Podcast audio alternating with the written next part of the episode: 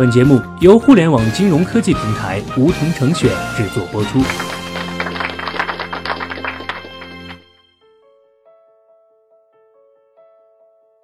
收听梧桐电台，掌握理财要领。现在注册并填写邀请码一二三四，还可免费获得一万元体验金哦。中国人重感情，总觉得谈钱伤感情，尤其是准备迈向婚姻的新人，往往感情都谈好了，只剩下钱没谈，觉得尴尬又不知道该如何开口。而婚姻里的人又深切体会到，婚姻是以爱情做开头，以生活做结尾的。如果无法在金钱上取得共识，就很难走向最后的终点。我们身边大多平凡的家庭，都是夫妻双方共同工作赚钱，共同分担生活的压力，赡养老人，供养孩子，享受生活，精心呵护着爱情。而在这个过程中，谈钱是夫妻对彼此最基本的尊重。在任何时候，夫妻之间关于金钱观念的开诚布公，既可以让你了解对方的金钱价值观。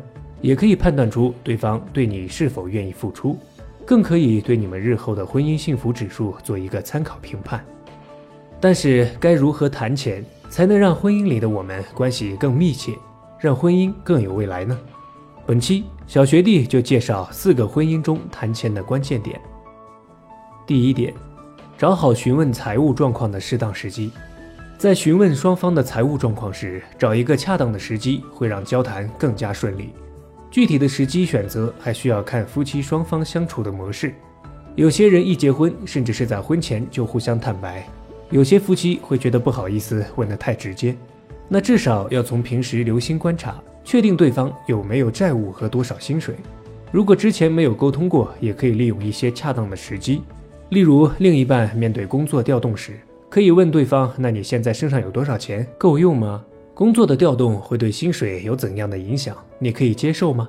用以上这些问题，一方面是对对方的财务状况有一些了解，另一方面也对对方的工作状态有适当的关心。当然，也不妨在交流中坦诚自己的财务状况。第二点，婚前财产的 checklist 检查清单，在婚前建议准夫妻双方要有一份婚前财产的检查清单，不一定要写出来，但需要两个人互相讨论过。里面有四点比较重要的问题。第一个问题，双方有没有负债？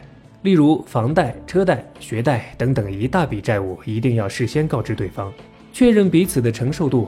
如果有信用卡的负债，在存款暂时无法还清的情况下，也需要制定还款计划，避免成为日后婚姻中的地雷。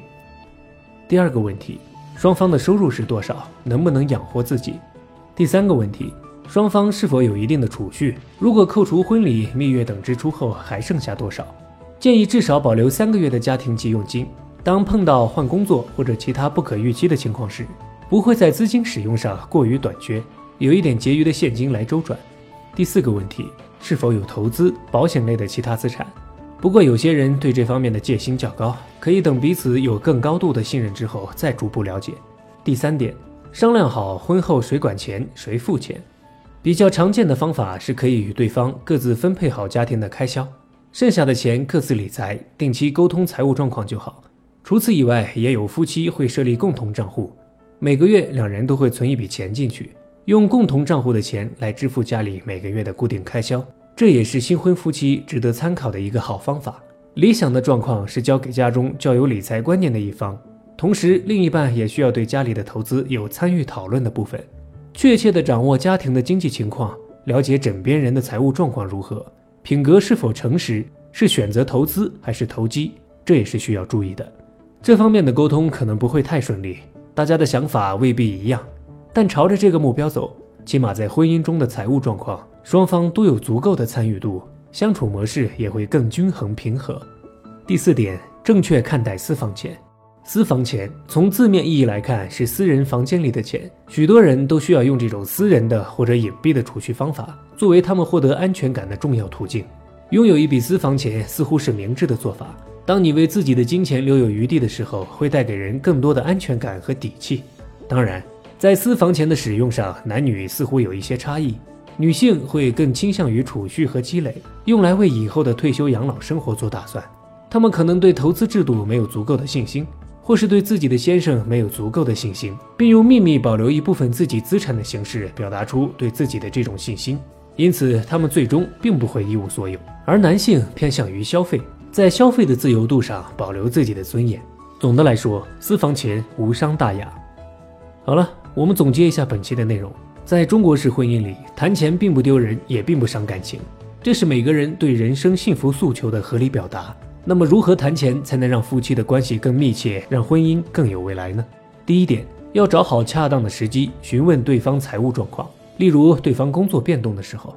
第二点，做好婚前检查清单，大家开诚布公地告诉对方自己的负债、储蓄、收入、投资情况。第三点，商量好婚后由谁来管钱，谁来付钱。新婚夫妻可以参考开设共同账户的方法。第四点，正确看待私房钱。其实谈钱并不伤感情，因为谈的是钱，看的却是人心。只要两个人心在一起，更充分的财务沟通会让生活幸福度更高一些。